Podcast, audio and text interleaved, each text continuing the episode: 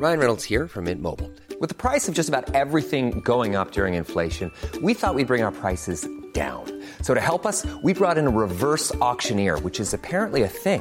Mint Mobile unlimited premium wireless. Ready to get 30, 30, bit to get 30, bit to get 20, 20, 20, bit to get 20, 20, bit to get 15, 15, 15, 15 just 15 bucks a month. So, Give it a try at mintmobile.com slash switch. $45 upfront for three months plus taxes and fees. Promo for new customers for limited time. Unlimited more than 40 gigabytes per month. Slows. Full terms at mintmobile.com. Eu sou Mário Persona e essas são as respostas que eu dei aos que me perguntaram sobre a Bíblia.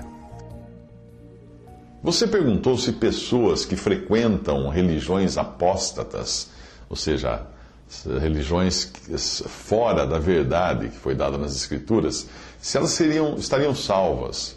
Bem, a salvação que eu encontro na Bíblia é garantida a todo aquele que crê em Jesus, independente do lugar que essa pessoa frequente. É claro que uma pessoa que realmente crê em Jesus, ela tem o Espírito Santo e este Espírito Santo a ajudará a discernir o erro. Eu mesmo fui convertido e católico durante um ano, até descobrir os erros da religião católica, quando eu comecei a ler a Bíblia, ler com afinco a Bíblia. Ah, como Deus não disse que nós somos salvos por ler a Bíblia, eu já estava salvo desde o momento em que eu criei em Jesus como meu Salvador, que Ele morreu por mim na cruz e me salvou mesmo que eu tivesse depois frequentado durante um ano o catolicismo romano. A maioria dos grupos cristãos concorda nas verdades básicas do cristianismo, isso inclui o catolicismo romano, que é a morte expiatória de Jesus e o fato dele ser o Filho eterno de Deus encarnado, ou seja, Deus Filho, que é uma das pessoas da, da Divina Trindade, e também que a sua morte e ressurreição fazem parte da doutrina básica, fundamental uh, da doutrina cristã. Então, isso você vai encontrar no protestantismo e você vai encontrar no, no, catolicismo. Essas doutrinas básicas, que Cristo veio ao mundo, Ele é Deus, Ele é o Filho de Deus encarnado, que veio ao mundo para morrer e, em nosso lugar, levar os nossos pecados na cruz e ressuscitar o terceiro dia. O credo apostólico, que costuma ser rezado nas igrejas católicas e em algumas igrejas protestantes, está correto. É isso, essa é a, a fé cristã. Porém, religiões como Testemunhas de Jeová e Mormons, e até mesmo espíritas, que se dizem religiões cristãs, não creem na divindade de Jesus. Portanto, elas não podem ser colocadas como religiões realmente cristãs. Elas usam a Bíblia, usam o nome de Cristo, mas não são religiões que estão que têm o fundamento da sua doutrina naquilo que é professado por um católico ou por um protestante. Que Cristo é Deus, Jesus Cristo é Deus, vindo ao mundo em carne, que morreu na cruz e ressuscitou ao terceiro dia. Morreu na cruz para levar os nossos pecados. Outras religiões ditas cristãs acreditam na salvação por obras. E aí você também inclui o catolicismo e o adventismo, embora, uh, felizmente, Deus é quem conhece os que são seus, uh, mesmo aqueles que estão nesses sistemas. Não cabe a nós decidir quem está salvo ou quem não está salvo. Porque há pessoas nesses sistemas religiosos que pregam salvação por obra ou por cumprimento da lei, que realmente creem em Jesus como Salvador.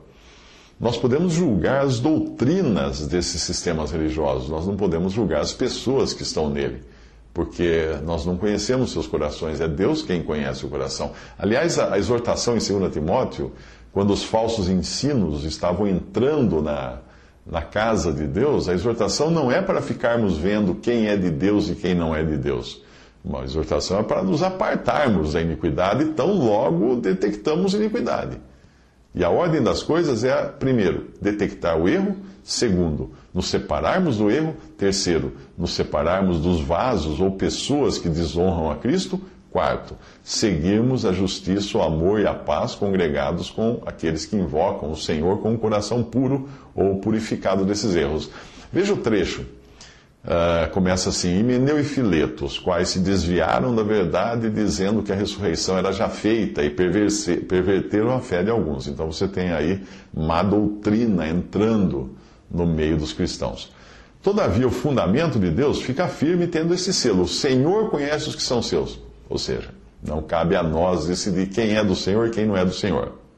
E agora vem a responsabilidade que cabe sim a nós, que diz o seguinte: qualquer que profere o nome de Cristo, aparte-se, separe-se da iniquidade.